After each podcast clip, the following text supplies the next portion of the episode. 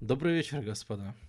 Итак, сегодня, сегодня мы должны закончить все-таки тему гражданской войны в Китае. Мы должны закончить это, ну, столетия, да, наверное, проблем в Китае. В принципе, испытание Китая 49 годом не закончится. Председатель Мао будет проводить очень непростую политику, которая страну перевернет с ног на, с ног на голову. И культурная революция, и то, что будут делать хунвейбины потом, тоже скажется на стране. Но все-таки это будут уже внутренние дела Китая.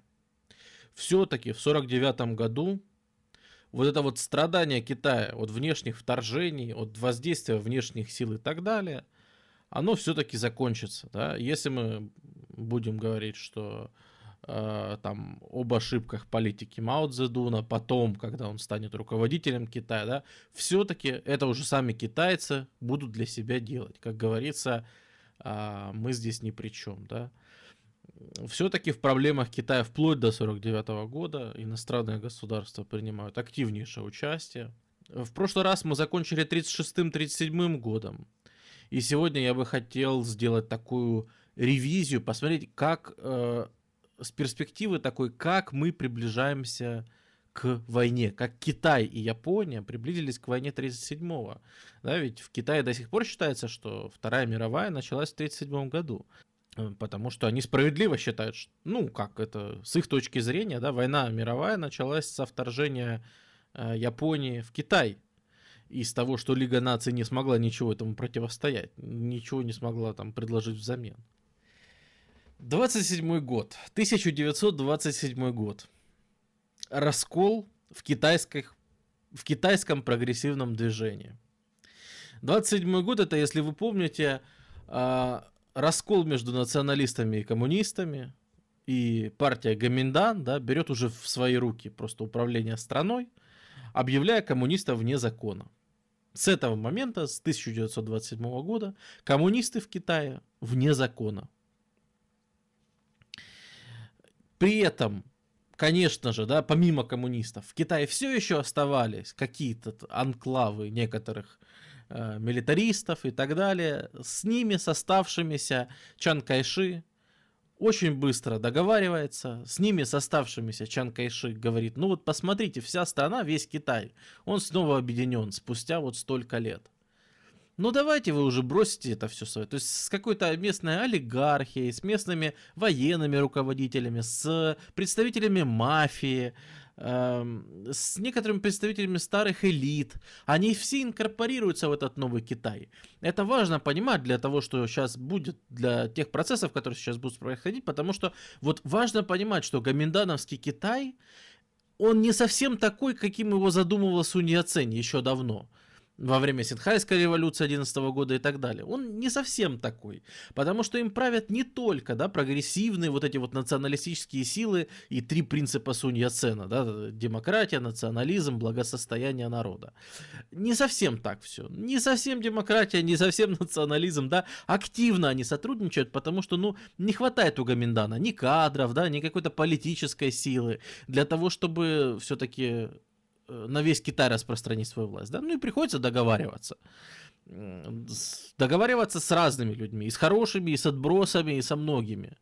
Но нужно понимать, как это сильно повлияет на отношение, во-первых, простых людей к Гоминдану, управляющему страной, да, потому что Естественно, многие там на местах прекрасно помнят, э, что делали эти милитаристы в 20-х или конце 10-х, да, они помнят прекрасно, что многие из этих генералов служили Юан Шикаю или еще чего, еще во время империи были, и очень многих это, конечно, не устраивает совершенно, а, и это еще аукнется очень сильно, но пока вот так. И тем не менее война еще далеко. Та самая японо-китайская 27 год, господа. В Японии правят либералы. Япония проводит мягкую колониальную политику по отношению к Корее. Япония э, живет и развивается. Япония просто процветающая страна. Но скатится она очень быстро. Мы это обсуждали на японских стримах в сентябре месяца. То, что с началом Великой депрессии в 29 году Япония понимает, что происходит. Япония просто видит, что моментально, да, там развал биржи японской. То есть Великая депрессия в Японии протекает еще жестче, чем в США. Потому что ну никаких защитных механизмов в экономике не было. И в Японии к власти приходят милитаристы, да, милитаристская партия говорит, что ребята, вот на этой протестной волне экономической, экономических невзгод, да, они просто заявляют, что, господа, давайте воевать. А то что это мы тут засиделись? Посмотрите, к чему ваша либеральная политика привела. К Великой депрессии. А мы предлагаем воевать. Кроме того, военный кабинет видит, что Китай-то, да, вот он объединился, Чан Кайши, так-сяк, пускай мы говорим, сотрудничая с некоторыми элементами не очень хорошими, но Чан Кайши объединил Китай. японские милитаристы говорят, послушайте, вот Китай объединяется, мы им тут правили, как хотели, мы ему тут выдвигали всякие требования, получали в концессию земли, добывали э, полезные ископаемые в Китае. А теперь что? Китай собирается, Китай усиливается. А, лет через 10 Китай будет сильной страной. И тогда уже будет поздно с ним воевать. И просто военный кабинет начинает давить на правительство – с тем, чтобы э, скорее начинать давление и войну в Китае. Потому что дальше будет поздно. Либо мы сейчас начинаем воевать, плюя на Лигу наций, плюя на протесты Соединенных Штатов. Вот просто на них на всех плевать, что они скажут. Нам нужен Китай. В первую очередь север. Э, там, где можно развивать промышленность, там, где можно много ресурсов поиметь и так далее. О, Адольф, привет. Я тут нашу систему раскрыл. Точнее, не нашу, а которую вы ввели, ну, подробности топ-3 мастер стримов. И я же думаю, это не сокрытая инфа. Я думаю, что это а, официально. Вот. Таким образом, да, Япония все усиливает свое давление на Китай. И в 1931 году масса провокаций на севере происходит. И в 1931 году происходит такое мини-вторжение. То, что да, до сих пор часто не признается как война какая-то. А, да, да, Адольф, да. Э, в 1931 году китайцы вторгаются в Маньчжурию. Они приходят в Маньчжурию, а, устанавливают там свое, как это сказать, кукольное государство Маньчжоу-Го вводят свою валюту и так далее, и объявляют, что, господа, да мы вообще не с Китаем воюем. Мы воюем с независимым государством Маньчжоу-Го, которое вообще-то, посмотрите, само хочет к нам в Японию, да? Естественно, там марионеточное правительство, естественно, это все управляется абсолютно э, японскими советниками и так далее. Но формально, по бумаге, это выглядит как Э, вот независимое северо-китайское государство Манчжоу-Го, отделившееся от Китая и, значит, захотевшее жить под патронатом Японии внезапно. Какой сюрприз. А, и самое главное, что делают японцы, самое хитрое, это внезапно. Вот сейчас, я думаю, кто не знаком, удивлены будут все. Вы помните такого малыша, как Пуи? Прославленного в фильме Бертолуччи «Последний император». Вот пос... они вдруг вытаскивают последнего императора династии Цин. А вы-то, небось, и думать про него забыли. Вот Пуи, оказывается, все это время, да, там, прятался, жил-поживал, и находился под пристальным взглядом, как оказалось, да, японцев. И в нужный момент они его вытаскивают, и говорят, господа, да вот это же легитимный правитель северного государства Маньчжоу-Го. А, по крови он маньчжур. Последняя династия Китая была, э, которая пала в 1911 году, она была маньчжурская. Э, Маньчжоу-Го, государство маньчжурское.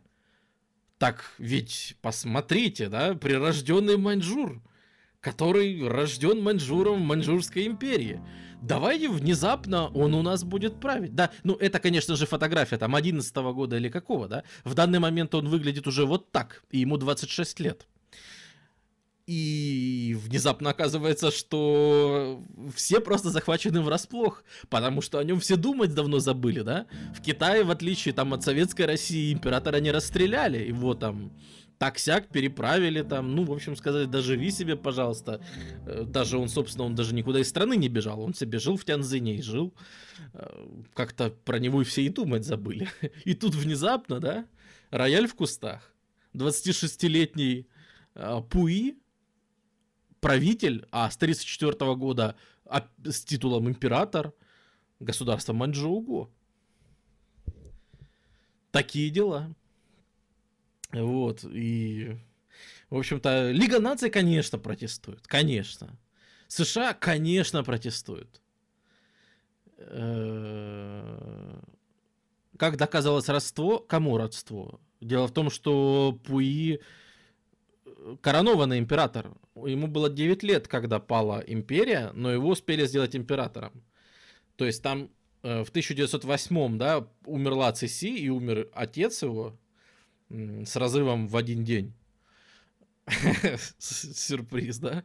Вот. И Пуи успел побыть императором Китая, просто он был малолетним, чтобы так сам править, да, но там те, кто люди были постарше, пожилые, да, они вполне помнили, что да, действительно, был такой у нас император когда-то. Ну, как бы о нем все думать давно забыли. Вот. Uh, Инферно, но я надеюсь, мой стрим не помешает э, деградации, то есть э, э, надеюсь, он не настолько силен, вот, потому что, потому что мне бы тогда самому плохо пришлось, вот. Сегодня я сегодня посещал и стрим Алаития, и стрим э, Стрелка, э, так что я сейчас просто восполняю некоторый запас. Я не не повышаю уровень учения, я просто компенсирую. Я просто компенсирую. Вот. Так что присаживайся. Присоединяйся, так сказать. Покомпенсируй вместе с нами. Да, да, США тоже этому вроде как противостоит. Ну что может сделать США? Да, во-первых, в США у самих депрессия. Они не могут себе позволить выкатывать их любимые санкции – э, картинка, но я вот оставил такую. Я надеюсь, что ничего остального не повисло. Вот. Это я ну, просто не знаю, у меня не так много да, изображений, чтобы по ним очень быстро скакать. И Не знаю, если кто-то есть еще на ГГ, еще скажите, ПУИ, мы уже говорили. И да, действительно, вот США не могут позволить себе выкатывать свои санкции любимые, потому что идет депрессия. И их традиционного метода воздействия на Японию, да, пока нету. Они выкатят санкции лишь через, там, когда там, в сороковом году, да. Вот. Но США все-таки поддерживают правительство Китая, США поддерживает, конечно же, там, Чана Кайши, пытаются как-то там давать некоторые заемы ему, ну, в общем, стараются содействовать, что, конечно, страшно бесит японцев, которые считали США просто своими братишками. Хорошо, с этим разобрались. Э, ну, а что же сам Китай? Что же сам Чан Кайши? Допустим, там США дают некоторые денежки, э, вы, вы вот, мол, не расстраивайтесь за то, что у вас забирают север, вот, вот возьмите лучше кредиты. А что, а что Чан Кайши, да? А Чан Кайши мы уже обсуждали на прошлом стриме. Чан Кайши считает японцев, как он сам выражался, болезнью кожи. Чан Кайши не считает японцев какой-то страшной, пристрашной угрозой, да? Он считает главной угрозой коммунистов. Он считает, что коммунисты это болезнь кишок, и ее надо вытравливать в первую очередь. И э, Чан Кайши, конечно же, да, он занимается войной с коммунистами в первую очередь, да, но он заставляет коммунистов совершить свой знаменитый э, великий поход китайских коммунистов, так называемый. Э, когда, помните, мы обсуждали, что раньше китайцев было много на юге, мы это вот на прошлой лекции, мы на прошлом стриме, да, лекции все-таки, ну, да, ладно, на прошлой лекции, да, мы обсуждали, что китайцев много было на юге, юг вообще в Китае такой м- часто снабжает идеологиями Китай. Э, и вот этот случай тоже не исключение. коммунисты и националисты начинали с, юга, да, но под давлением э, националистического правительства коммунисты вынуждены отправиться в свой поход колоссальный на север, в обход всего Китая. Тут э, Восточный Тибет даже зашли и так далее. Прошли, я не помню, какое-то совершенно безумное количество э, этих самых э, тысяч километров и так далее. То есть э, намотали кругов порядочно. К концу похода, да, там вооруженные силы коммунистов едва насчитывают 50 тысяч человек. И они, в общем-то, в провинции Шанси, они остаются в провинции Шанси на севере, и отныне, да, их центром их операций становится город Янань, вот он. Это такая будет красная столица Китая, э, и, собственно, провинция Шанси. Э, почему выбрано именно это место коммунистами? Э, ну, потому что очень удачное расположение. Тут рядом японцы, которые контролируют Маньчжоуго. А рядом с японцами, естественно, мало националистов. И вот коммунисты пытаются выжить на периферии. Они пытаются втиснуться между Гаминданом и японцами и там прожить. И там как-то для себя выбить некое место под солнцем. Но не все так просто. Не все так просто.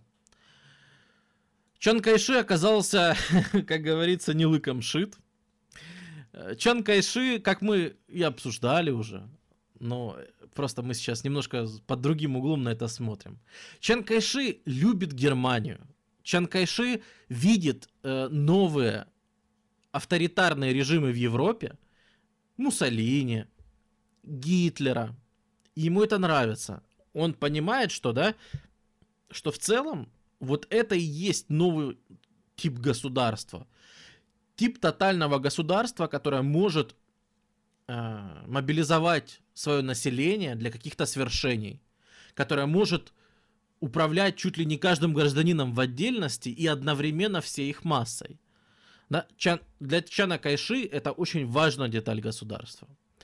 Э, и в чем это проявляется в нашем случае? Да, да в том, что в 1933 году прямо из Германии он выписывает такого специалиста по борьбе с коммунистами, как Ганс Ван Зект. И говорит, здравствуйте. Здравствуйте, Ганс Ван Зект. А помогите мне, пожалуйста, разобраться с коммунистами. Я слышал, вы это умеете. И немецкие советники действительно это умеют и устраивают разборку с коммунистами.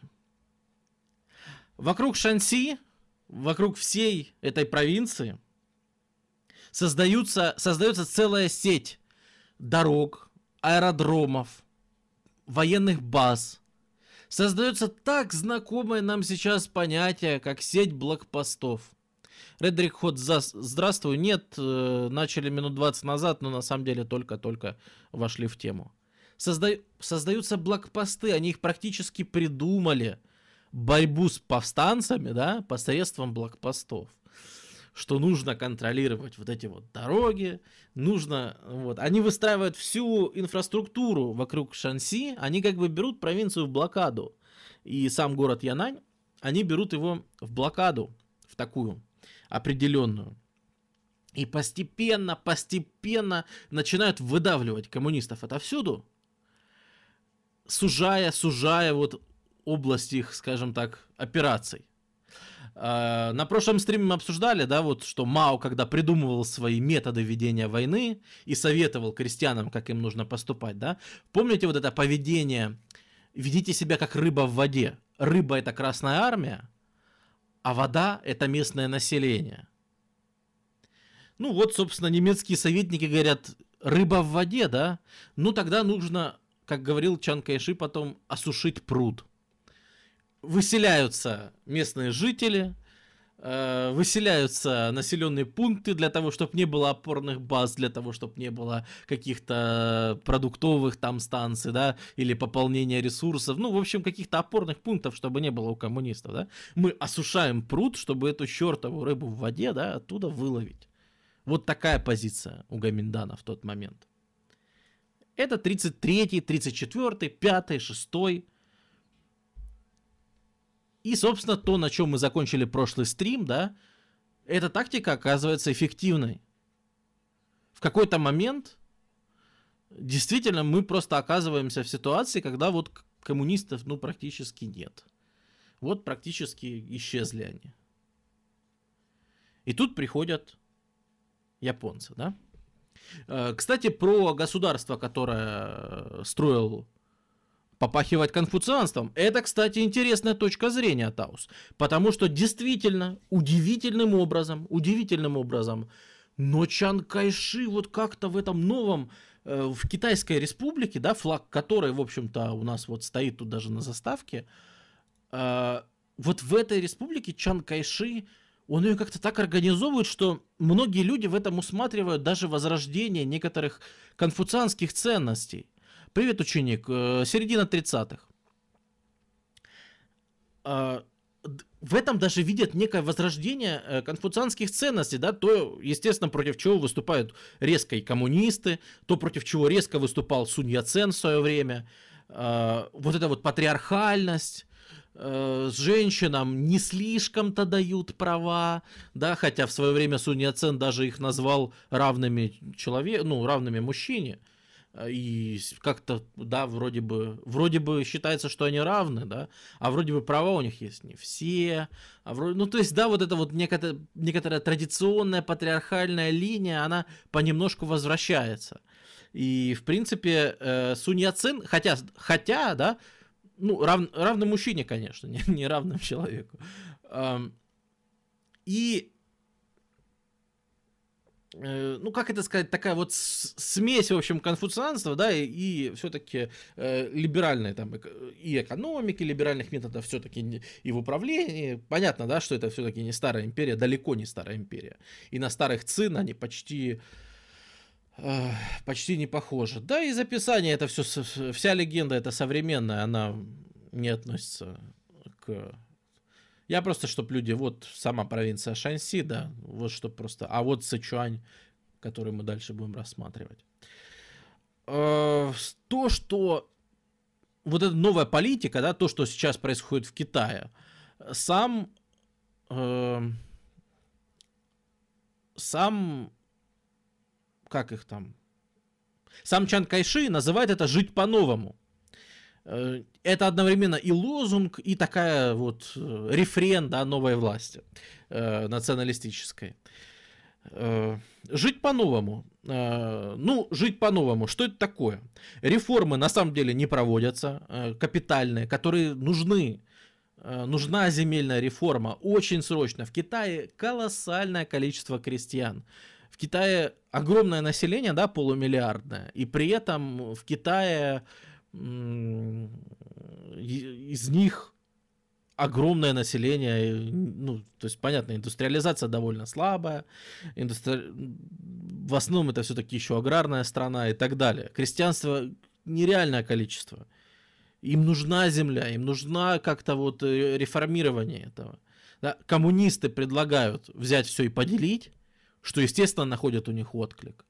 А националисты все-таки говорят, да нет, вот вы платите ренту э, бывшим хозяевам и так далее. То есть пытаются как-то более мягкими способами, э, которые, естественно, там, меньше приветствуются крестьянством. Но социальные лифты слабые, потому что вот э, очень сильно решает э, происхождение. То, что потом, кстати, и будет при коммунистах, да, только, на, только наоборот, да, вот, а кем вы были до Синхайской революции? А что вы делали? А вы знали Суньяцена при жизни и так далее. То есть новые элиты все-таки пользуются в первую очередь э, призами, да, вот этого нового государства, да. Полиция имеет колоссальные права, то есть государство можно, в принципе, назвать вот в 30-х годах, да, Китай это все-таки полицейское государство. Потому что полиция может просто так на улице взять, закрутить руки, повести и привет. Ну, собственно, я думаю, лучше всего о новом государстве скажет сам Чан Кайши. И ему я предоставляю слово. Ну, я его, конечно, процитирую, его у меня тут нету. А, итак, цитата самого Чана Кайши. Цель политики жить по-новому, серьезно милитаризовать повседневность, чтобы осторожность стала нормой жизни, чтобы воспитать стрессоустойчивую нацию с возможностью, я так понимаю, сейчас Томасы пойдут в чате, чтобы воспитать стрессоустойчивую нацию с возможностью быстро приходить в себя – и в особенности с одинаковым, универсальным, примерным поведением гражданина. Идеал – это когда каждый гражданин добровольно и с радостью готов отдать свою жизнь за государство. Конец цитаты. Вот. Это само видение Чана Кайши, да, того государства, которое он строит. Это само видение Чана Кайши, вот, того, что происходит в стране и так далее. И вот в такой ситуации, да, диспозицию мы объяснили, вот в такой ситуации начинается вторжение Японии. Привет, антимай. Именно сейчас, да, у нас происходит вторжение. Японцы нападают жестко. Японцы с, конечно, их там прекрасной, новой, модернизированной армией, бьют китайцев довольно сильно. И вот то, что я сейчас буду э, обсуждать, это не будет критика там Гаминдана, да, как таковая. Но я сейчас хочу рассмотреть всю ситуацию, да, все-таки понять, почему по итогам войны в 1945 году коммунисты окажутся на коне, а националисты под конем. И я все-таки хотел бы сейчас освещать войну Вторую мировую, ну да, на территории Китая. То есть вторую японо-китайскую. Первая была, если вы помните, в конце 19 века. Э, мне бы ее хотелось освещать именно с этой позиции. То есть, что же такого происходило? И вы сейчас увидите, что практически от любого действия в этой войне выигрывали коммунисты. Оп. Э, Зонтфер. Э, не только так. Не только так. Очень СССР поддерживал и Гоминдан. Мы уже это обсуждали на прошлом стриме. Это достаточно популярное заблуждение, что СССР противостоял кому, э, националистам, да, поддерживал, значит, только. Э, я вам даже так скажу, что Сталин в какой-то момент э, после войны делал ставку на Гоминдан.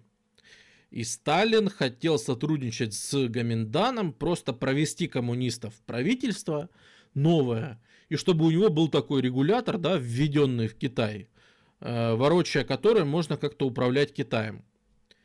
Он не верил в то, что коммунисты сами способны управлять э, государством.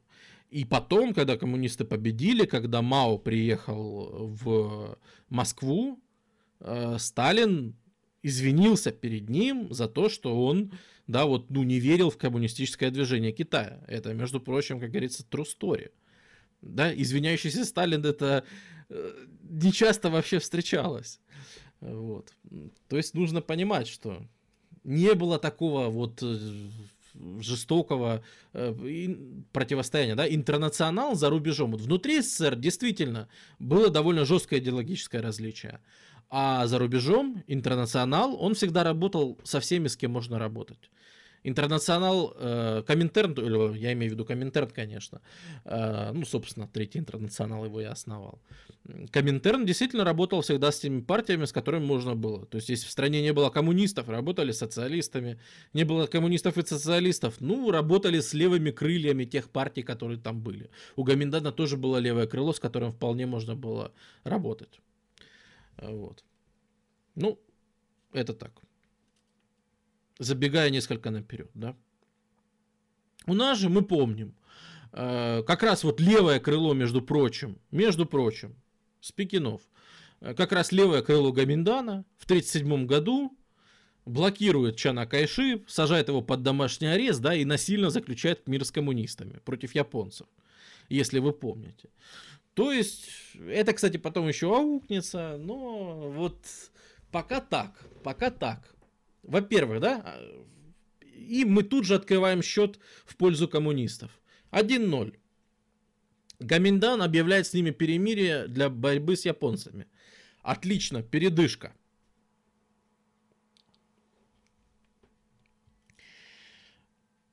Пункт номер два. Страна, официальными представителями ее является Гаминдан. То есть официальные вооруженные силы страны это армия Гаминдана, это армия националистов.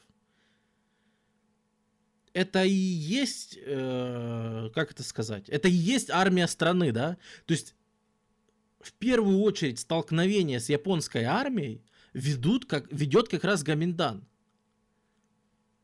Это их война в первую очередь. Коммунисты, да, тоже воюют с японцами, но коммунисты используют совершенно другую партизанскую тактику. Коммунисты воюют в своих вот регионах, в Шанси, в Хэбэй, вот тут вот где-то, да, э, постоянно уходя от больших сражений и так далее. А, то есть коммунисты, да, мы помним вот эти вот заветы Мао Цзэдуна, да, если противник наступает, мы всегда отступаем.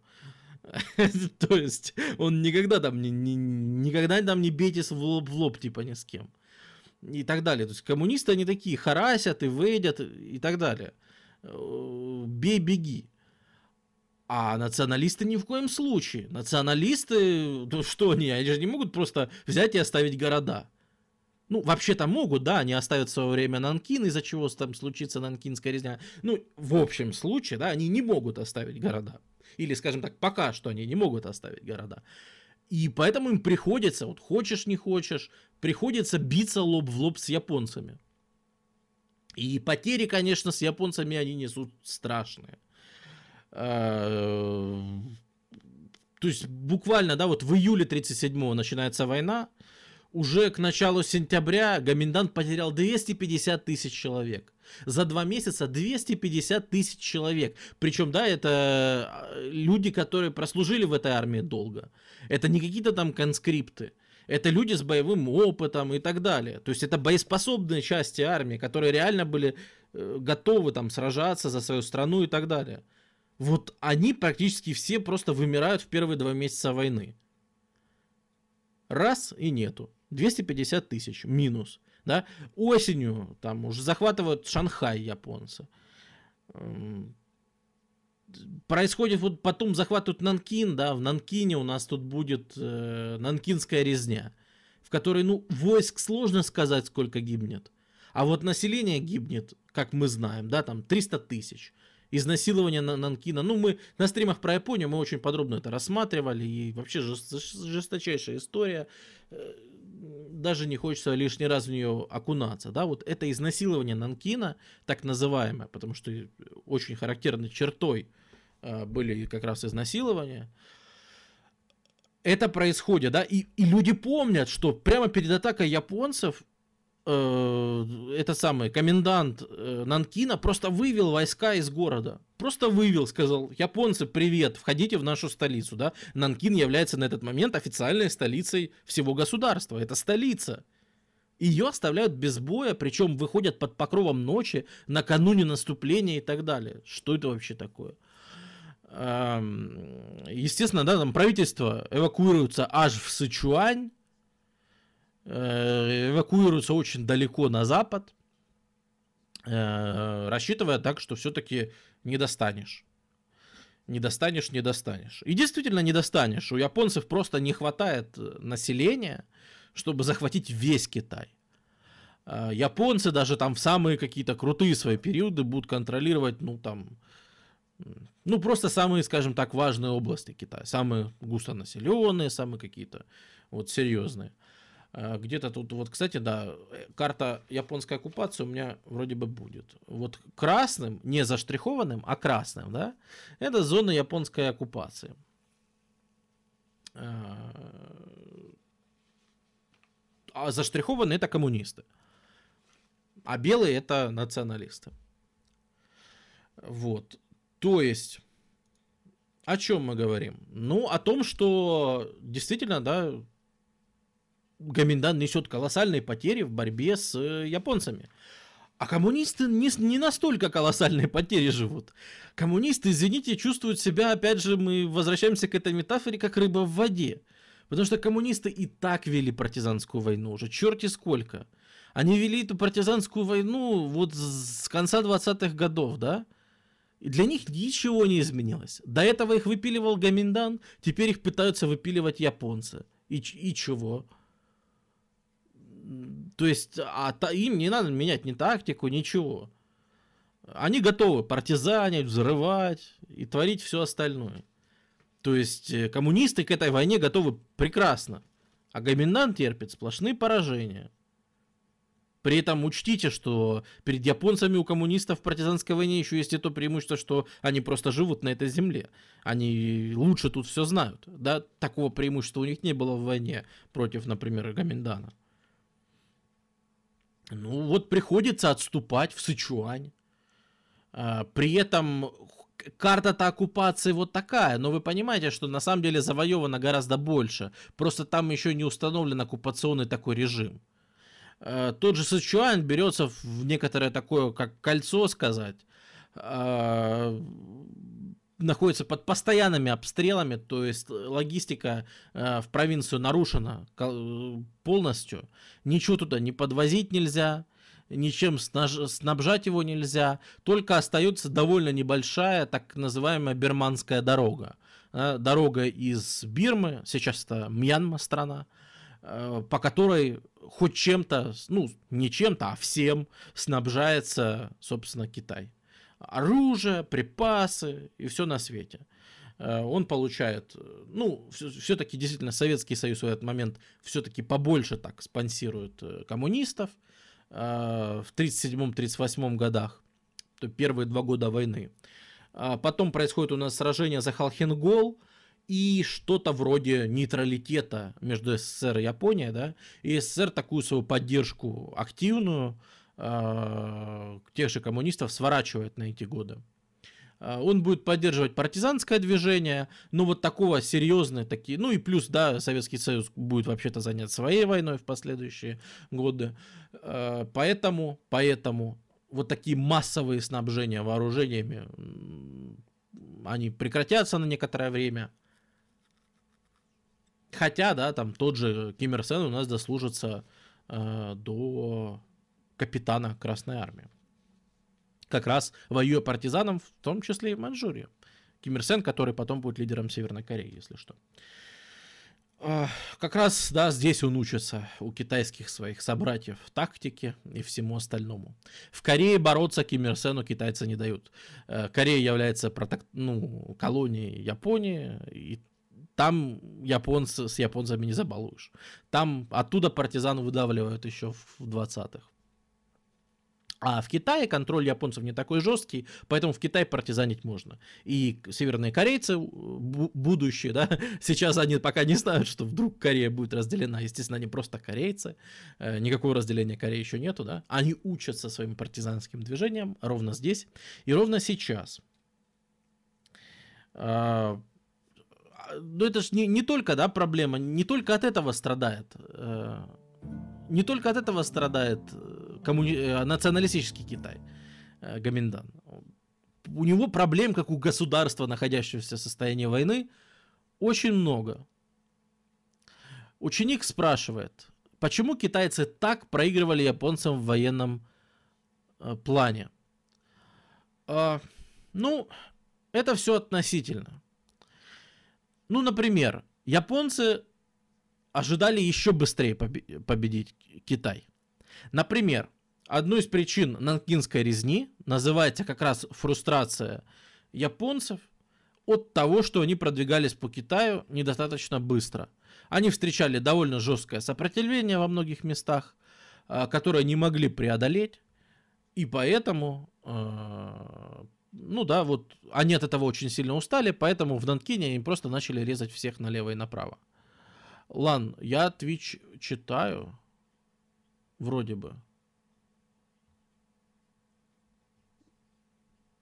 Ну, иншалла, конечно. Но я тут вроде особо не вижу того, чего можно было бы так особо комментировать. Да, и дело в том, что ученик, понимаешь, э, Китай, вот посмотри ведь, чем он был занят, да, он был занят гражданской войной, по сути, в это время. То есть Япония нападает в момент гражданской войны, которая прекращается только для противостояния японцам. Но, по сути, Китай из вот этой длительной, черти сколько идущей гражданской войны так и не вышел. А, то есть при, представь, что они приходят э, в этот момент когда вот там э, все мысли Чана Кайши заняты только тем, э, как тут построить свою логистику так, чтобы получше бы захапать себе шанси от коммунистов и так далее. Ну, то есть, э, совершенно на другое ориентирована армия, да. Армия привыкла стоять по блок по блокпостам и э, просто там, ну вот, ну, кор- короче, армия привыкла совершенно к другому типу боевых действий, э, борьбы с партизанами э, и, и так далее, да. Армия совершенно э, не не рассчитана на вот эти вот столкновения, да еще и, конечно, ну, понятно, да, с превосходящей все-таки армией японцев. Технологически японцы являются, ну, топами своего времени. Вот. Хотя наземная армия японцев вообще-то, да, то есть не, не настолько крутая, не настолько. У японцев в первую очередь мощнейший флот, который, конечно же, там от китайского флота не оставил просто ничего там, чуть ли не в первый же день, это понятное дело, да. Но вот миллионная армия японцев на территории Китая, она очень быстро упирается вот в то, что она просто не способна захватить весь Китай. То есть вот, пожалуйста, а как воспринимать? Ну да, страшные поражения на побережье, действительно страшные. По разным причинам, мы уже обсуждали.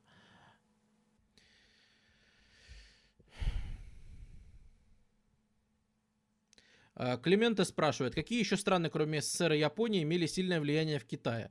А, конечно же, США. США так повелось что США вообще довольно мало участвовали в колониальной политике э, европейских стран по отношению к Китаю. У США не было таких гигантских кон, э, ну, там, вот, земель в концессии, да. У Китая не было таких больших баз э, на территории Китая, как у британцев или французов, или русских. США всегда были немножко в стороне. Ну да, они занимались там рыбной ловлей, там китобойством и так далее. Но США все-таки пытались воздействовать скорее экономически, то есть там, ну, фирмы свои, чтобы им там работать разрешали и так далее. Это не было вот это выкупание земель, сажание своей администрации и так далее. Э, при этом, да, все-таки к США относились немножко лучше, чем к остальным в самом Китае, даже вот простые люди. Именно из-за того, что это США в свое время предложили конец колониальной политики в 1901 году и политику открытых дверей. Когда давайте мы больше не будем приходить и делить Китай, вот этот раздел китайского пирога, да, раздел на зоны влияния. Вот раздел китайского пирога, по сути, остановили как раз Соединенные Штаты – после боксерского восстания, вот то, что мы называем восстанием Махитуани сейчас. Э, это именно США продвигали. Конечно же, они это продвигали, э, ну, это было выгодно и самим США. Потому что, так как США там не имела таких земель, да, политика э, открытых дверей была для них вполне выгодна. Это скорее ограничивало возможности Франции и Великобритании, ну, и э, Объединенного Королевства там. Да, то есть но смысл такой, что действительно к Соединенным Штатам э, и простое население, и элиты относились очень благосклонно. И США еще сыграет, кстати, очень большую роль там. Э, вот сейчас, последующие годы. Так вот, э, мы сейчас довольно сильно отвлеклись. Я бы хотел вернуться Э, все-таки к теме разговора, э, что китайское государство продолжает нести всякие потери, э, которые несет любое государство, занимающееся войной. Ну, например, в стране растет инфляция, да? Ну да, Э, инфляция чудовищная, и китайское правительство, в общем, там, для того, чтобы сохранять возможность там, покупать и так далее, э, китайское правительство делает, да, ну, это, это стандартная абсолютная история. Господа, давайте отпечатаем кучу денег. А давайте.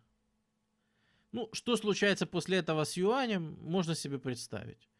Э, ну, а вообще-то представлять не надо, я вам и так скажу. Юань за время войны обесценился в 17 раз. То есть ощущал себя очень, очень хорошо. Его покупательная способность к 1945 году составляла 3% от покупательной способности в 1937. Кроме того, приходится для вот войны с японцами да, постоянно проводить призыв и мобилизацию. Э, мобилизация гражданского населения для строительства вот этих вот коммуникаций с Бирмой – чтобы поставлять какие-то вот ресурсы, которые там США, например, присылает довольно активно. Вот их вот через Бирму как раз и поставляют, понятно, да, они не могут через э, океан поставлять, э, через, ну, через Индийский могут, да, через Тихий не могут. А в Тихом там все под японцами. Вот, на это мобилизируется гражданское население, плюс, конечно же, призыв в армию идет постоянный, а, что в армии условия не ахти, армия, как и все население, голодает. Поэтому многие из армии вынуждены дезертировать. И дело в том, что голодающий да, солдат, он может дезертировать. Он может еще что-то. Но, скорее всего, да, голодающий солдат, вооружаясь там своим табельным оружием, да, он может просто пойти в... Он может пойти в село, и просто под угрозой оружия начать отбирать еду у каких-то крестьян. Мотивирует это тем для себя и для окружающих, что, господа, я тут страну защищаю, да? А вы тут сычи, сидите рис выращиваете. А ну-ка, значит, мне возвернули быстро рис, чтобы я вас и дальше защищал. И такая самодеятельность, ну, понятно, какой имидж создает в целом для армии Гаминдана, да? При этом, опять же, коммунисты, это уже какой 2-0 или 3-0 в их пользу в плане имиджа и репутации среди населения, да? Коммунисты, вы помните, по заветам э, Мао, э, да, не берут лишнего, э, ведут себя вежливо, там не отбирают, э, э, отобранную у японцев собственность возвращают крестьянам, они забирают себе и так далее. То есть они выигрывают идеологический фронт, ну, мы, мы бы сейчас сказали, с разгромным счетом. При этом армия э, Китая, да, она, ну, то, что до этого называлось Красная армия Китая, она сейчас уже предпринимает, ну, принимает такой серьезный оборот, начинает называться Народная армия Китая, э, знаменитая аббревиатура по-английски, если увидите, PLA, PLA. Вот это вот она есть, People's Liberation Army. Э, вот, собственно, вот армия как раз Китая современная, да, она берет свое начало вот тогда, вот в 1937 году. И при этом, да, формально это союз, конечно, у них е- остается с Гаминданом, и формально это вот эти боевые действия, они идут. Но все-таки гам... взаимная ненависть после стольких лет войны, она никуда не делась. Э, конечно же, да, остается ненависть, это и, да и не просто ненависть, вот там э, ряд инцидентов, там, в 41 году 80 тысяч э, националистов окружили 9 тысяч э, коммунистов, да, там разоружили, ну, грубо говоря, взяли в плен и так далее. А, по факту поимев там за них вооружение, припасы и все остальное. Ну, сложно это назвать каким-то союзом прямо таким. Вот. Ну, помощь США, даже не знаю. Да, США снабжают Китай чем-то, но недостаточно. Потому что вот, э, ну, вот собственно, фотография самого Чана Кайши в эти годы, как раз вот э, в конце 30-х, начале 40-х. Это, по-моему, фотография там 41-го, что ли, года. Э, при этом, да, вот США своих летчиков, да, они базируются в Бирме, но активно летают, сражаются с японцами в небе над Китаем, над Сычуанем в первую очередь. Это так называемые летающие тигры. Это добровольцы американские, которые поехали в Китай э, биться с... Да-да-да, это очень известная фотография и очень, ну, вообще очень известный отряд. Про них фильмов дофига снято, и их раскраски самолетов очень известные. Это такая одиозная группа ребят. Э, действительно добровольцы, просто вот идеалисты, да, которые сражались с японским империализмом в Бирме, в Китае. И вот, ну, вот можно сказать, что вот этим, да, они помогают. Но это 100 самолетов. Конечно, для Китая это очень много, да, но для Японии это не так уж и много на самом деле. Вот. Э, в принципе, ситуация, наверное, вот эта вот ужасная ситуация, она меняется аж в 41 году. В 41 году, если вы помните, у нас происходит Перл-Харбор, происходит вот у нас в декабре э, война японцев с э, США, и ровно в этот момент, да, Чан Кайши понимает, что Китай можно реально Китай можно реально удержать. И все будет хорошо. Э, главное вот держаться до последнего, да. И но ну, тут же происходит и второй момент. Вы понимаете, как только Чан понимает, что США вступили в войну, он думает, так, так, так. Значит, войну мы можем выиграть. Японцев мы можем отсюда прогнать. А что же потом будет? А потом у нас будут коммунисты опять. И с ними опять нужно будет разбираться. И с этого момента Чан Кайши опять начинает беречь свою армию. Он опять начинает уклоняться от сражений с японцами для того, чтобы на конец войны, когда все закончится, да, чтобы быть готовым прийти и нагнуть коммунистов. Он ровно для этого держит свою армию. Вот с 41 года он начинает ее всячески беречь, лишь бы ее не растерять, лишь бы не растерять до конца войны. Он трясется над ней, там часто будет упускать некоторые моменты, когда ну можно, можно додавить японцев. Тут нажать, там нажать. Нет, нет, он боится, что потеряет много войск, и коммунисты из-за этого воспрянут и так далее, да? И что же вы думаете? Э, мало в Гаминдане патриотичной молодежи? Да нет, очень много. Но что она видит? Что их армия уклоняется от сражений. И вы знаете, что они делают? Они дезертируют на север коммунистам. Конечно же, они дезертируют на север коммунистам. Потому что они говорят, ребята, мы хотим сражаться с японцами. Мы не хотим сидеть и ждать, пока тут я не знаю, что произойдет. Вот. Э, мы хотим, мы хотим сражаться. При этом э, сам Чан Кайши, конечно же, требует помощи от Соединенных Штатов. Естественно, присылайте побольше, побольше всего. Э, не жалейте денег, не жалейте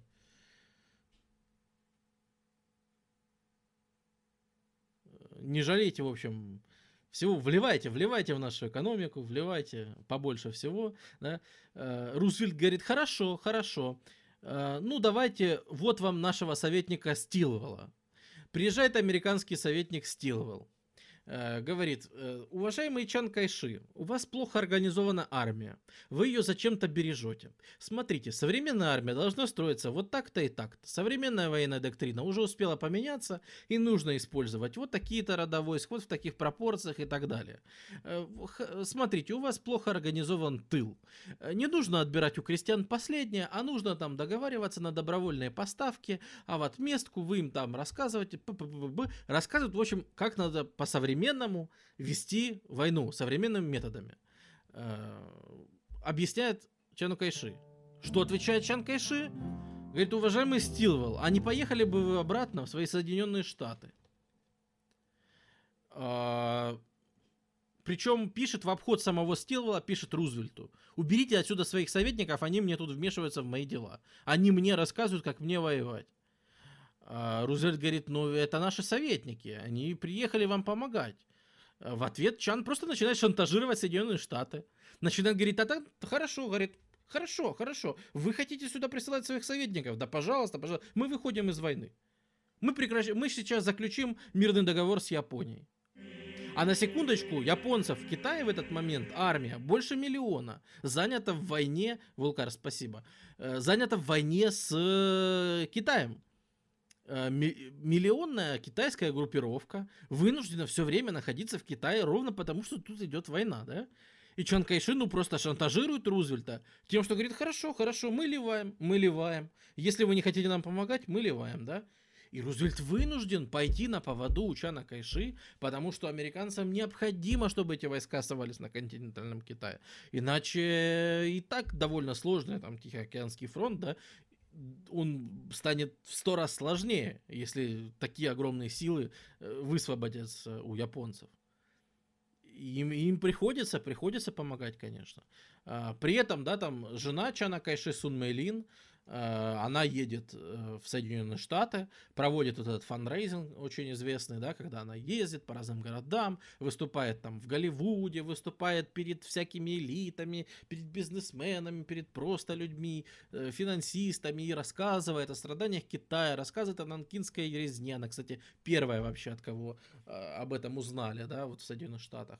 Она готовит вот этот доклад, она рассказывает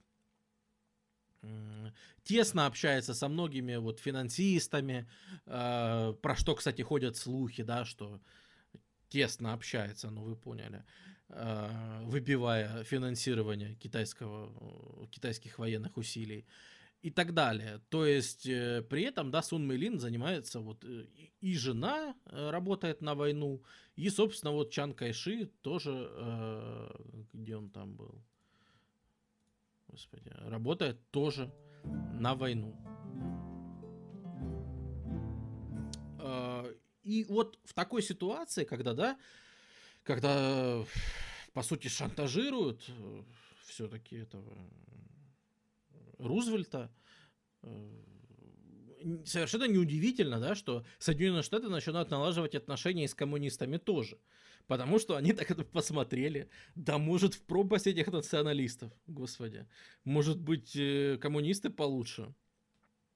И в июле 44 года э, действительно, да, происходит встреча. Некоторые советники э, Соединенных Штатов прилетают в Янань коммунистам, на секундочку, да, э, там ведут переговоры. В принципе, ни к чему они серьезному не приводят, но э, смысл, что связи устанавливаются. Связи устанавливаются между коммунистами и вот американскими силами, которые там.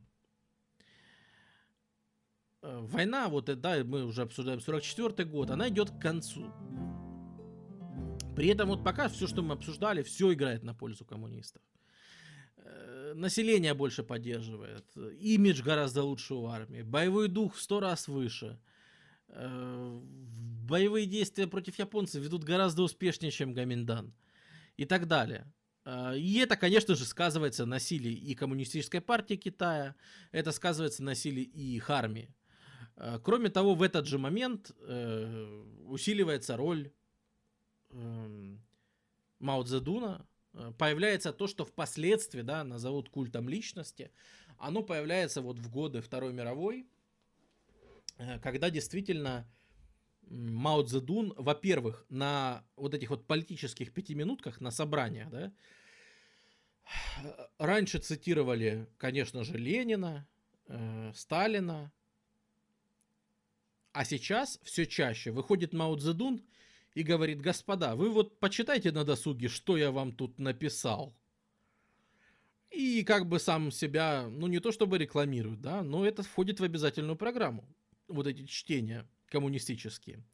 И как-то очень быстро в начале 40-х эти чтения превращаются в чтения не коммунистические, а чтения маоистские.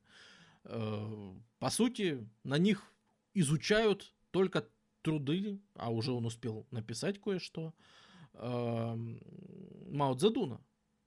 И он занимает высочайшую роль в партии. Да, его главный конкурент Джо Лай – его Мао шантажируют. Удивительно, да? Опять шантаж. А, Мао его шантажирует тем, что, дескать, эм, помнишь, мы там в 30-е воевали с Гаминданом, а ты с ними сотрудничал, а ты помог, там вел обмены пленными, да? Действительно вел, действительно там какие-то, знаете, там попросить коридор там и так далее. Ну, вот эти вот обычные разборки. Действительно были. Ну, а куда на войне без этого? Но среди преданных коммунистов-то ведь это, как говорится, зашквар. Он ведь сотрудничал э, с Гаминданом в 30-е, да, по таким вопросам. И Мао ему просто говорит, товарищ, будешь вести себя плохо, мы просто... Все об этом узнают, и все. И Джоэн Лай, да, он будет до конца жизни, до середины 70, до 76 -го года, он живейший человек. Пострел. И все будет совершенно делать. Что бы Мао ни сказал. Конечно, конечно, я воль. Вот. Хотя человек талантливый, действительно. Вот. Айварас, здравствуй. А сейчас рассмотрим этот момент. Э, да, вот. Э, заканчивается это тем, что дед Айвараса вторгается в э, Маньчжурию. Деда Ивараса завоевывает Маньчжурию, то есть в группировке советских войск. Э, они входят, выбивают оттуда Квантунскую армию. Ну, все эти события достаточно хорошо известны, э, в том числе и на японских стримах мы их рассматривали, да. Так или иначе, Япония терпит э, поражение в войне. Япония терпит поражение в войне, и для коммунистов, да и для националистов, националисты думают, окей, война закончилась, государство снова наше, сейчас все будет отлично. Но они, они еще не понимают, что произошло. А произошло то, что с 1937 по 1945 год, например, несколько вам данных. Количество членов Коммунистической партии Китая выросло с 50 тысяч до 2,5 миллионов.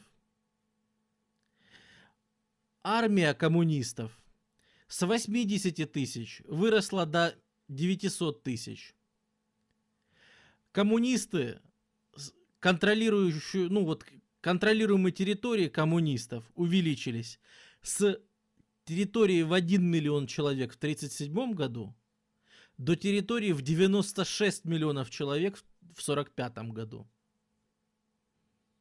На секундочку. Вот вам и влияние Коммунистической партии Китая. Вот вам и влияние в противовес националистов да? А националисты при этом абсолютно вытеснены с э, прибрежных зон японцами, да? Националисты где-то там в Сычуане, в общем, где-то на западе в этот момент перебиваются, да? И, естественно, чувствуют себя гораздо-гораздо хуже. Но война заканчивается. Война все-таки заканчивается.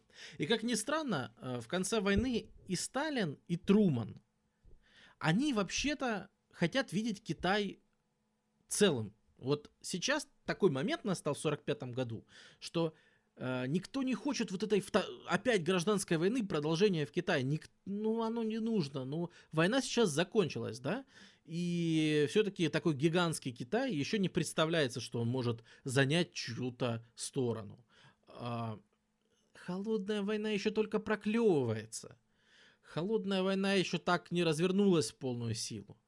Но все-таки, да, некоторые уже там влияния, вот там ту же Корею делят пополам, например, да, э, юг э, оккупируется э, Соединенными Штатами, север оккупируется Советским Союзом. Э, при этом, да, Китай все-таки считается на этот момент, что а Китай будет посередине. Ну не может же такая огромная страна с таким огромным населением э, стать союзником только одной из стран европейцы воспринимают Китай вот, ну, как такую э, низкоэкономическую область, да, с огромным населением, как гигантский рынок сбыта, центр ресурсов и так далее. А, ну, вот, э, вот пускай он будет объединенным. И, в принципе, все внешние силы в этот момент хотят, чтобы Китай был объединен. Яркий пример, мне кажется, будет э, то, что вот, собственно, Сталин, да, мы уже это говорили в начале стрима, что Сталин советуют сотрудничать с Гоминданом. Нет, вы работаете с Гоминданом дальше. Неважно, что вы раньше воевали. И, в общем-то, под давлением внешних сил в 45 году, да, китайцы, конечно, устали воевать. Китайцы просто изнемогают. Ну, реально. У них эта война уже идет бесконечно. И нужно, ну, хоть сколько-то времени, да, вот в сентябре 45-го заканчивается Вторая мировая. И у китайцев, на самом деле, есть, они еще не знают, но очень мало времени у них есть для передышки. А, и под давлением внешних сил даже встречаются Чан Кайши и Мао Цзэдун. Действительно знаменитая их встреча. Мао Цзэдун летит на самолете.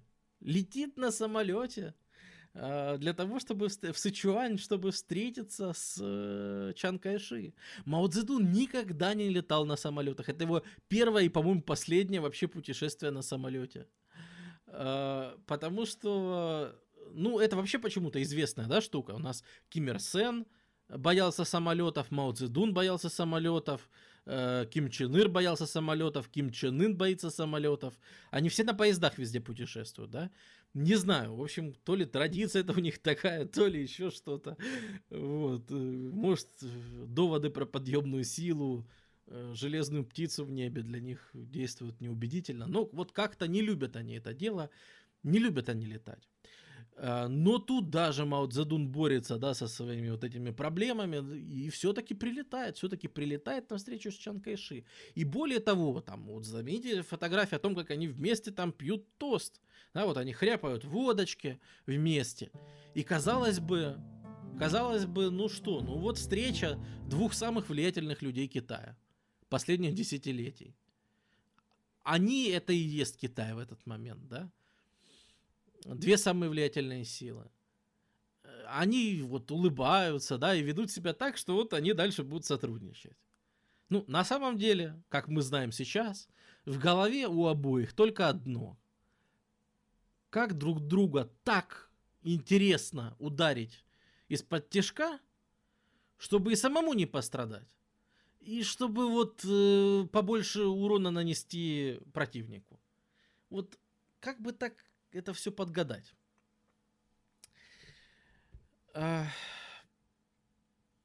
Потому что никто из них на самом деле, да, они оба делают вид. Оба делают вид, что, конечно, Объединенный Китай, да, естественно, совместное правительство, естественно. Э, никто ничего в этом плане делать не хочет. Гаминдан пытается занять э, Э, Гаминдан пытается занять вот, собственно, бывшие оккупированные земли японцами. А, да, и Гаминдан вводит свои войска. И повторяется то же самое, да. У Гаминдана есть штатные войска какие-то. Э, и они вводятся в города для того, чтобы восстановить функционирование городов. Коммунисты говорят, ну хорошо, вводите в города, а мы пойдем в села. И, по сути, мы имеем то же самое, что в свое время было до начала этой войны. Коммунисты превалируют в сельской местности, э, националисты превалируют в городах. И Чана Кайши это устраивает. А что бы это не должно устраивать? Так было до войны, и он себя чувствовал неплохо. Вот только он еще не знает, да, что коммунистов-то увеличилось с 1 миллиона до 96 миллионов. Он еще об этом не знает. Насколько разрослась коммунистическая партия за это время, э, насколько, сколько агентов за это время коммунистов проникло в тот же Гаминдан и вообще везде. Он еще не понимает, что это не возвращение статуса кво, это хуже для него. А, при этом ну, города очень скоро становятся анклавами. Э, то есть в городе сидят националисты, да, ты выходишь там на километр э, за город, и, и там все коммунисты. Возвращаешься в город, там националисты. Отлично вообще. Вот. При этом в города, да, националисты там, ну, опять же, мы помним, кто, в самом начале стрима обсуждали, что это еще аукнется Гаминдану, то, что он инкорпорировал в себя э, бывшие элиты, бывших милитаристов, э, мафию и так далее. Вот это аукается, например, сейчас. Потому что когда эти господа, э, представители достойнейших профессий, э, возвращаются на территории, раньше оккупированной японцами, да, ну вот, например, они приходят в Шанхай. В Шанхае очень э, обесценилось жилье за время войны. Ну, естественно, да? Кому нужно жилье? Ну, стоит оно там 3 юаня дом. И что бы вы думали?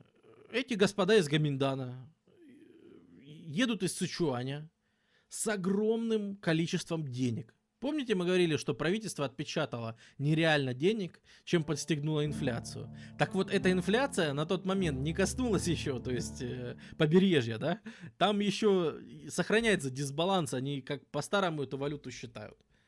И, то есть, представьте, да, приезжают эти господа, и просто скупают дома, недвижимость быстрее, быстрее, пока, пока никто не успел, друг перед другом, то есть на, на перегонки. Начинают скупать недвижимость, скупать, да, в общем-то, все на свете. И к, это вот прямо с сентября 45-го.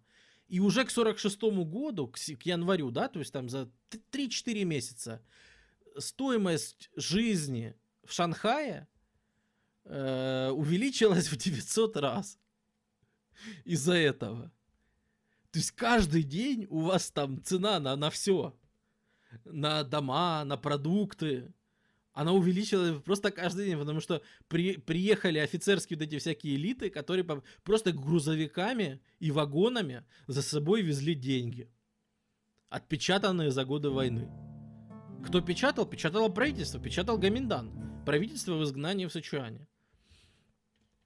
Э, но этих денег не было на побережье, да? Для них это деньги, а не обои, я не знаю. Вот. Э, плюс, конечно же, конечно же, да, э, у Гаминдана не хватает кадров, чтобы нормально управлять страной. Э, вот кадров не хватает для того, чтобы посадить местного губернатора, помощников, муниципалитет набрать, там ЖКХ, чтобы как-то заработало опять. В общем, чтобы все это опять заработало, машина государственная заработала. Нужны кадры. А где их брать, если вы с коммунистами работать не хотите? А коммунист теперь за каждым углом. Где брать кадры? Да очень просто. Начинается реабилитация тех, кто сотрудничал с японцами.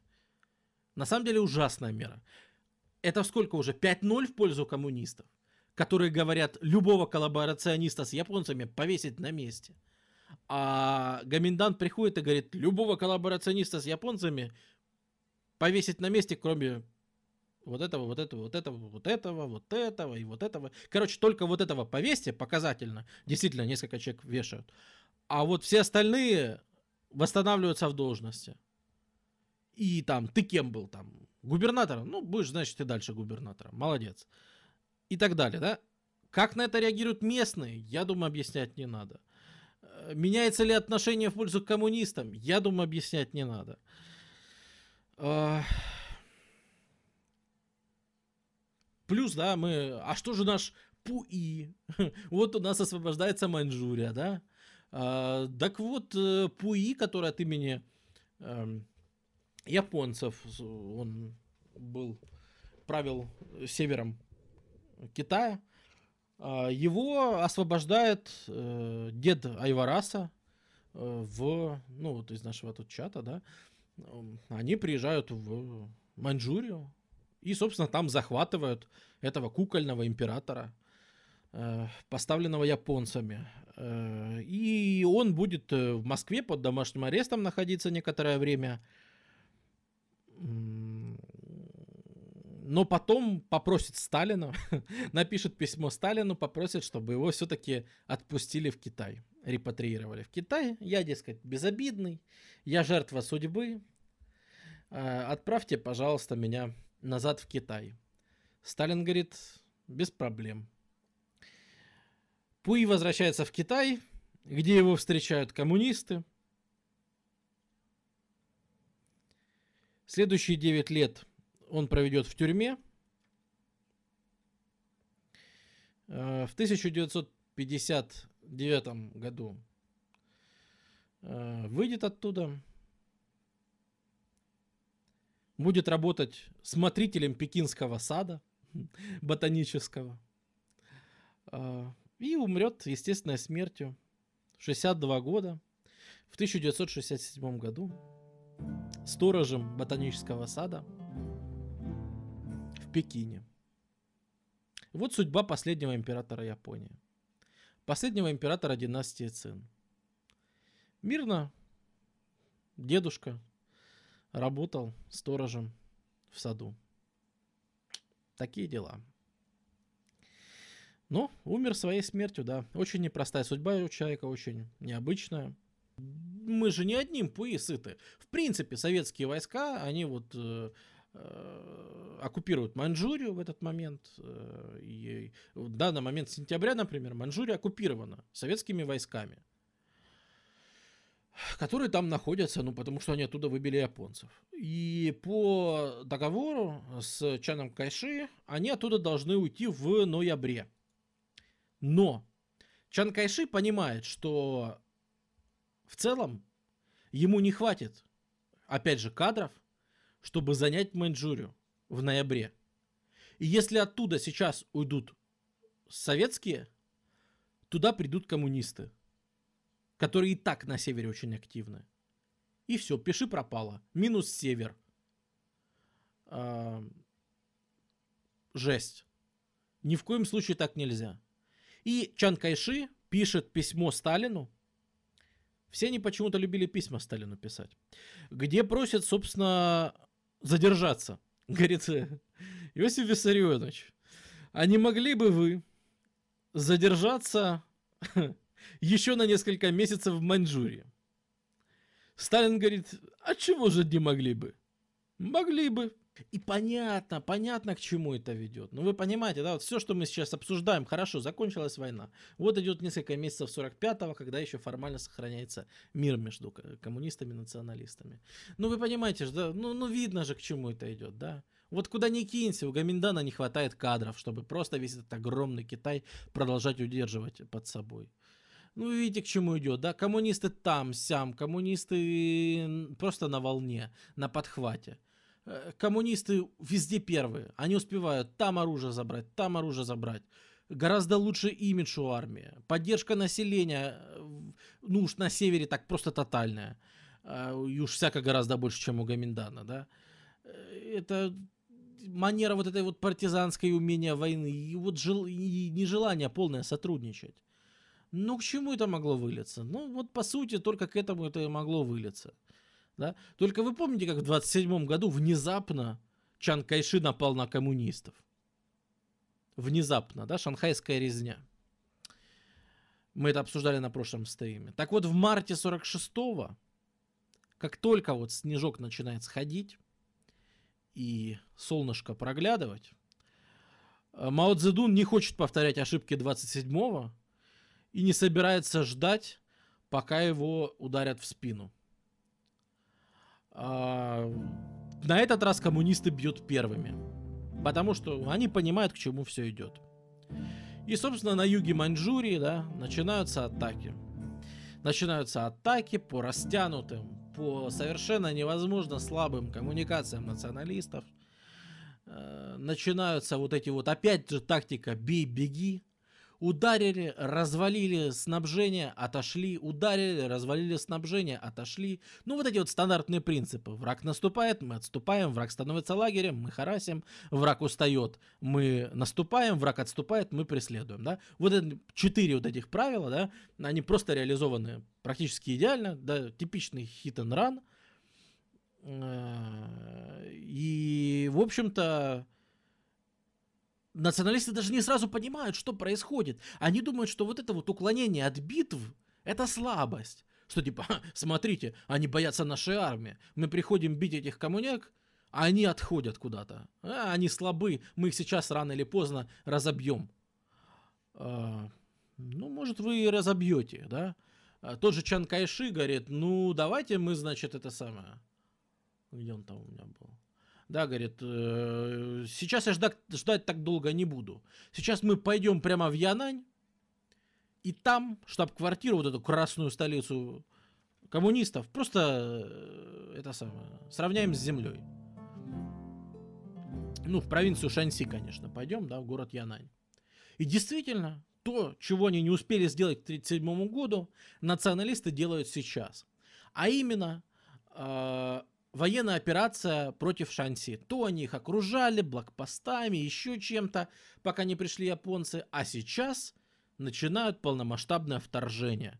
Вот оттуда мы сейчас-то всех коммунистов и повыгоним.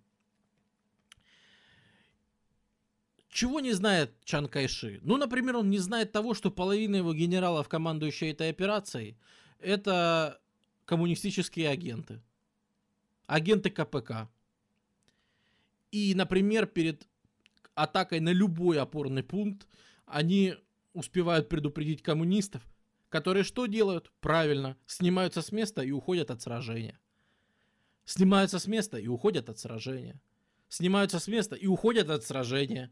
В итоге националисты приходят в Янань, а там никого нет. Хорошо, вы взяли Янань, и что дальше? Вы взяли Янань, только у вас теперь по всему Китаю еще больше растянуты коммуникации, потому что вы быстро шли, чтобы взять столицу красных.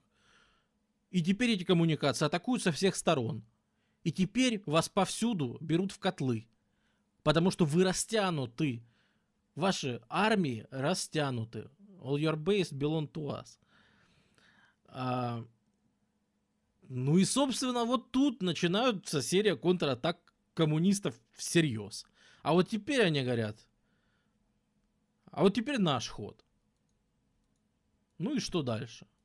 Дальше известно что. 47 год. атака коммунистов. Вот она. Ну, собственно, да, вот Янань, взятый на тот момент националистами. А коммунисты начинают атаки в Маньчжурии, там э, националисты разлетаются просто на куски. Э, атакуют полуостров Шэньдунь. Тот самый многострадальный полуостров Шандунь, который был причиной стольких вообще в истории споров мы обсуждали и с японцами, и со всеми на свете.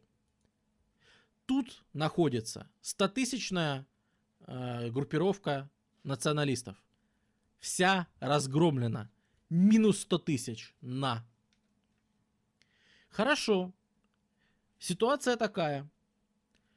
Вот тут все отрезано. Вот это теперь э, контролируют коммунисты. И север контролируют коммунистами. А знаете, что находится между ними? Еще 400 тысяч националистов. 400 тысяч гоминданцев. Они в окружении.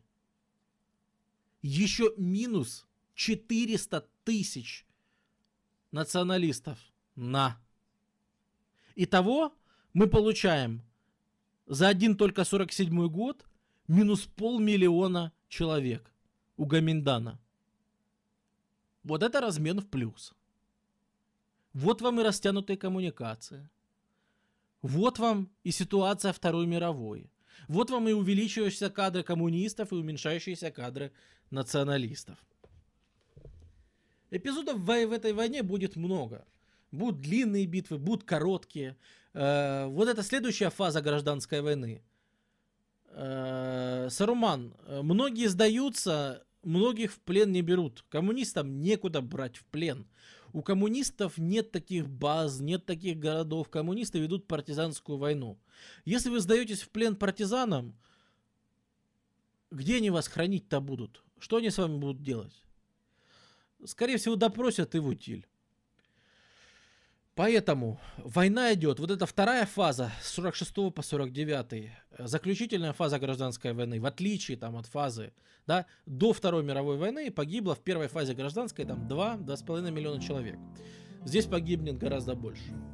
Это гораздо более ожесточен, ожесточенная, потому что от войны все устали, хотят закончить, и поэтому бьются друг с другом, кидаются друг на друга в лоб – Э, рубятся просто ожесточенно, потери. Ну, на самом деле, коммунисты несут тоже очень серьезные потери.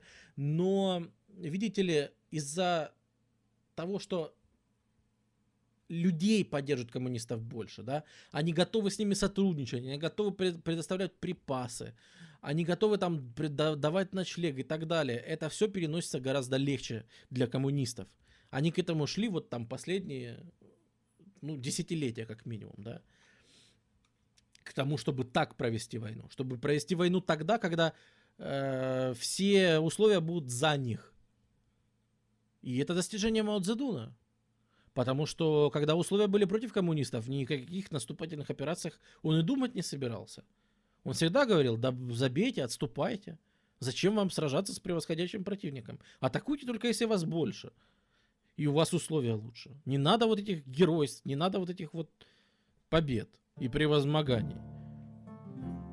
Э, при этом, да, националисты паникуют, что делать? Они же захватывают склады, коммунисты приходят, захватывают склады, да, что делать? Приходится взрывать. Приходится взрывать свои склады, приходится взрывать мосты при отступлениях, приходится взрывать собственные коммуникации. Но для националистов это ведь не чужая, это своя страна. Они идут по своей стране и взрывают собственные коммуникации – как это влияет на моральном духе? Можно догадаться. Количество дезертиров и перебежчиков с одной стороны на другую все растет. Э, наступления коммунистов продолжаются. Это, это еще не конец. Да? Э, вот э, в районе Нанкина, чуть севернее Нанкина, да, в плен берется еще почти полмиллиона человек. Это уже э, этот самый ноябрь 48-го, да, там ну, битва просто чудовищная. Э, э, как она называется, там, сражение. Вот при Маньчжурии это Ляошенская, можете, ну, если кого история сражений, вы знаете, да, я мало обычно на войне зацикливаюсь, но тут уж куда, тут не денешься. Это все-таки надо и про боевые действия рассказать. Про идеологию мы рассказали весь прошлый стрим и много на этом. Эм, э, Ляошенское сражение очень, очень большое. Вот там, где 400 тысяч потеряли националисты, да. А это Хуайхайское, по-моему, сражение. Э, тоже эпическое абсолютно. Здесь националисты сливают за, тоже, по-моему, два месяца, что ли, пять армий. Пять армий. Полностью укомплектованных, которые приходят и сливаются. 500 а, тысяч человек. 400 тысяч в Манчжурии, 500 тысяч в Хуайхай за два месяца. Очень долгая битва. Вот это, наверное, самое кровопролитное сражение гражданской войны. А, потому что... Понятно почему. Потому что это поступы к Нанкину. Потому что дальше столица. А, и, в общем-то, тут не приходится э, жировать. Ну что, пять армий Гаминдана слито. Пленных масса. Убитых масса. Коммунисты выходят к Нанкину вокруг Нанкина, да, вот так это, ну, был, если это ноябрь-декабрь, да, вокруг Нанкина вот эти тучи сгущаются, ну, все-таки красные тоже потеряли достаточно, они э, как-то восстанавливаются, проводят там свои все эти ротации, да, крестьян каких-то призывают там с тех земель, где они были и так далее, да. Они выходят к Нанкину, из Нанкина, естественно, там бежит Чан Кайши, бежит вся элита, они сначала на юг бегут, потом в Тайвань пойдут. Естественно, они все э, бегут из Нанкина. При этом, да, будет такой эпизод очень наглядный, когда э, проводится эвакуация Нанкина, Чан Кайши пойдет к памятнику Сунь Яценя. Вот удивительное, да, дело. Хотя в китайской историографии принято считать, что он предатель всего дела Сунь Яценя, да. Но вот про него факт, что действительно перед тем, как уезжать из Нанкина, он пошел к памятнику Сунь Яцена, долго там сидел, там час, два, три, то ли молился ему, то ли еще что-то. Ну и, в общем, в тяжелом расположении духа, да, он покидает Нанкин. Сначала на юг, потом, потом переедет на Тайвань. Апрель 49-го. Оборона по реке Янцзы. Это такой вот последняя, последняя попытка националистов за, оставить за собой юг, скажем так. И считалось, что ну вот, ну коммунисты никак не форсируют Янзы. Никак и никогда. И здесь происходит тоже знаменитое, знаменитое вообще происшествие, которое будет и войдет в учебники, войдет во многие картины.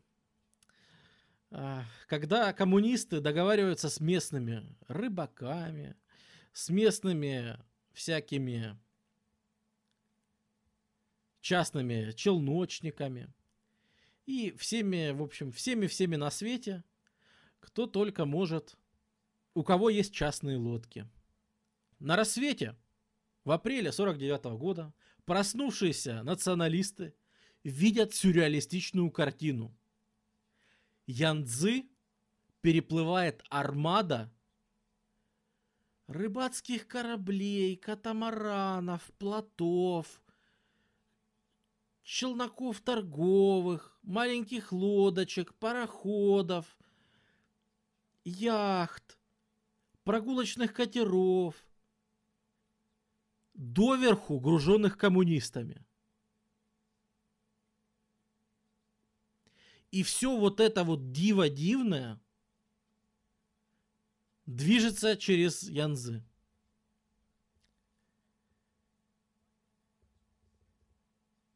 Реакцию националистов можно описать, ну, я не знаю. Не-не-не-не-не, Дэвид Блейн. Вот что-то из этого, вот примерно что-то из вот этого, из вот этой вот категории. И по сути фронт разваливается еще до начала сражения. Потому что в моральном отношении эта атака еще покруче, чем Э, физически, да, потому что вот считалось, что форсирование Янзы это нечто нереальное. Оказалось, что с поддержкой населения, с поддержкой вот подручных средств, да, это более чем реальная штука.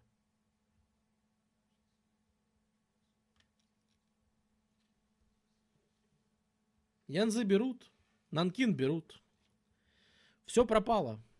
Гипс снимают, клиент уезжает.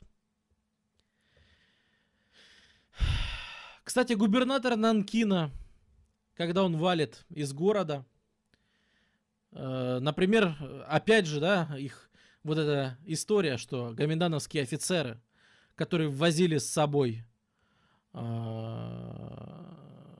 деньги, да, и из Нанкина тоже увозят деньги. Губернатор Нанкина увозит с собой 3,5 миллиона юаней из города. Ну так вот, в эвакуацию. Но за городом его собственная охрана его избивает, забирает эти деньги, делит между собой и скрывается в неизвестном направлении. Куда они делись, мы не знаем до сих пор. Еще через месяц падает Шанхай. В Шанхае громят э, в кои-то веке, да, даже и хэтуане вели осаду Шанхая и не взяли. А тут берут Шанхай, громят иностранные посольства – громят представительства других стран. Наконец-то эти лаваи, как презрительно китайцы называют белых, наконец-то они... Наконец-то им можно чего-то навешать. Этим империалистам, колониалистам. Их изгоняют отовсюду. Вот эти вот четыре года становятся для Китая поворотными. Китай. Это все назрело в годы Второй мировой, конечно, да, но все-таки именно с 46 по 49 Китай по-настоящему становится коммунистическим. А в ноябре 49 в Пекине провозглашают КНР. Вот этот флаг флаг э, республиканского, э, флаг Республики Китай.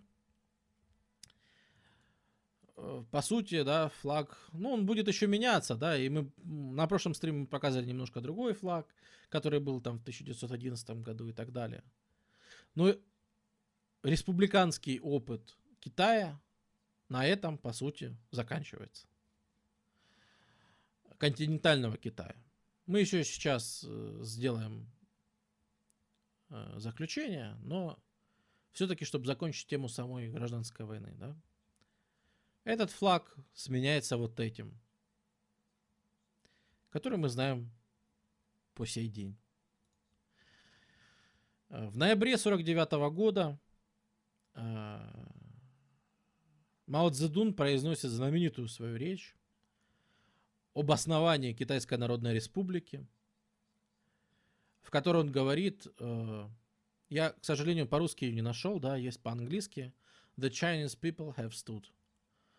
Он произносит известную фразу, что вот теперь, спустя да, столько лет, китайский народ встал с колен. Вот так заканчивается китайская революция. Так заканчивается гражданская война.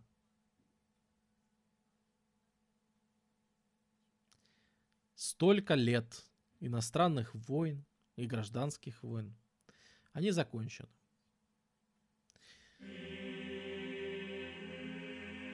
Казалось бы, дальше мирное существование.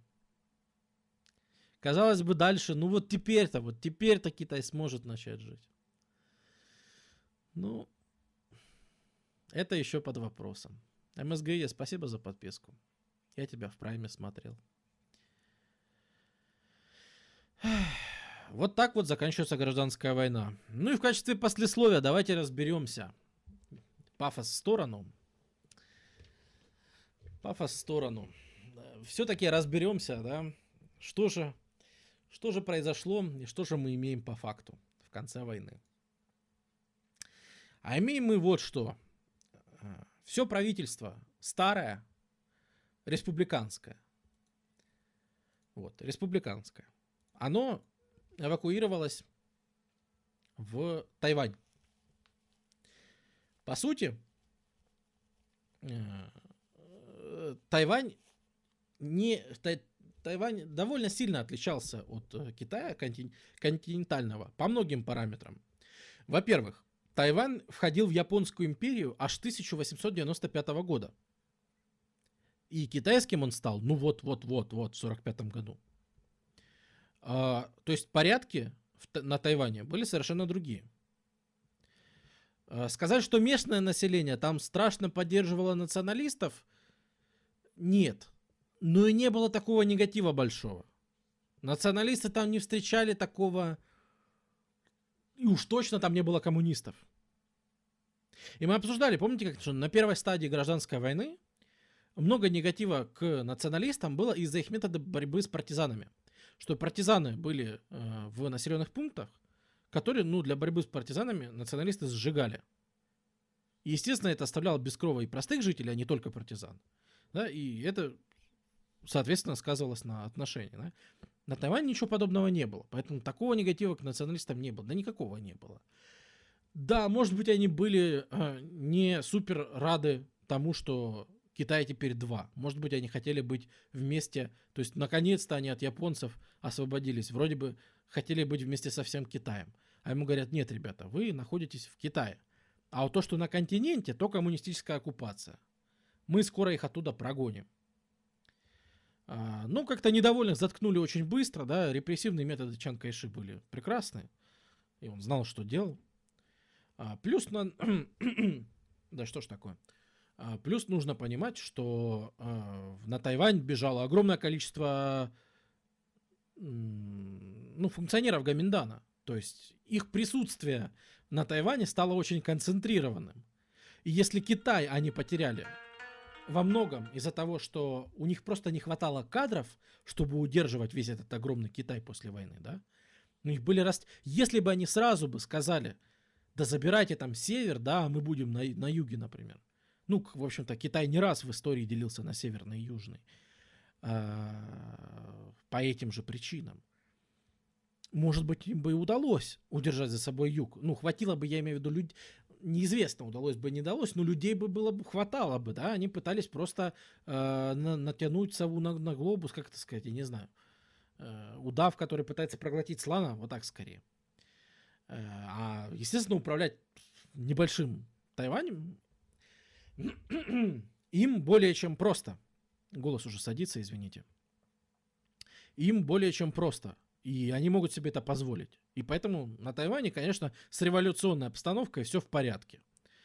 А, при этом в 1945 году, когда основывался ООН, в ООН Китай был основателем, ну, предста- китайский народ представлял, представляла Китайская республика в ООН в свежесформировавшемся. И в этой ситуации Китай там и остался. То есть он еще не знал, как быть. Он впервые столкнулся с таким, что в стране настолько радикально меняется строй, что, по сути, нужно менять э, правительство, нужно менять представителей, да? И ВОН продолжает считаться Китайская республика продолжается считаться представителем китайского народа в ООН. И будет считаться аж до конца 70-х. Именно вот это вот правительство Гаминдан будет считаться официальным правительством Китая до 78-го, что ли, года. А, и в то же время, с точки зрения Тайваня, весь остальной Китай будет просто временно оккупированным. Э, ну вот, ну подумаешь, да, вот это вот китайский народ. А вот это его случайно и временно оккупированная территория. И так будет считаться аж до 78 года. Э, в 78 году э, наладятся отношения Китая, в общем-то, и с ООН, и ну, со всеми этими странами, которые в него входят. И тогда, тогда КНР действительно займет то место, которое должно было бы вообще-то занять еще в 50-х. Но вот такая странная ситуация, она соблюдалась долго, и она очень сильно сказывается до сих пор. Потому что, если вы взглянете на карту, да, страны Тайвань не существует.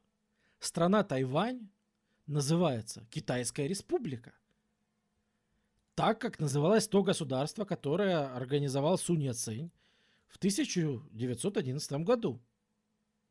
А КНР это, ну, извините, вот, да, это, это нечто другое.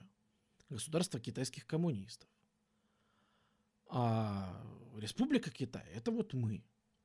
И на сегодняшний момент, да, если вы встретите кого-то из Республики Китай и скажете, ну ты же китаец, он скажет, конечно, но уточнит. Ну, естественно, не КНР, да. Вот это отделение. Ну, ладно, история современная, история современная. Может быть, мы когда-нибудь коснемся современных отношений. В общем-то, это было бы интересно. А сейчас они настолько сложные, вы сами понимаете, что влазить в них как-то не очень хочется сейчас. А, вот вопрос. Почему коммунисты не смогли Тайвань атаковать и захватить и всех там вырезать?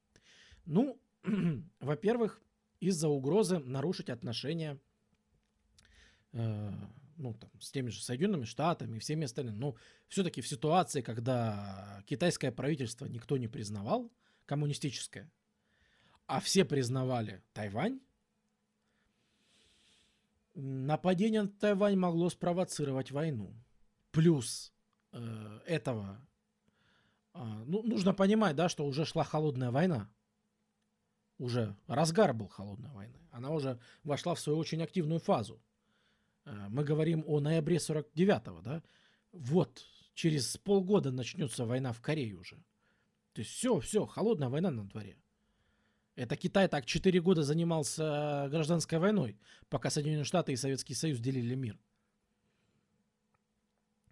И э, вот Тайвань, да, многие против того, чтобы Китай что-то имел в Тайване. Попытка вторжения на Тайвань, ну, это тоже не вариант. Ну, во-первых, у коменданта остаются очень приличные военные силы. Во-вторых, да, логистические, военном отношении, это все сложно осуществить. Плюс, конечно же, за Тайванем, да, стоит мировое сообщество.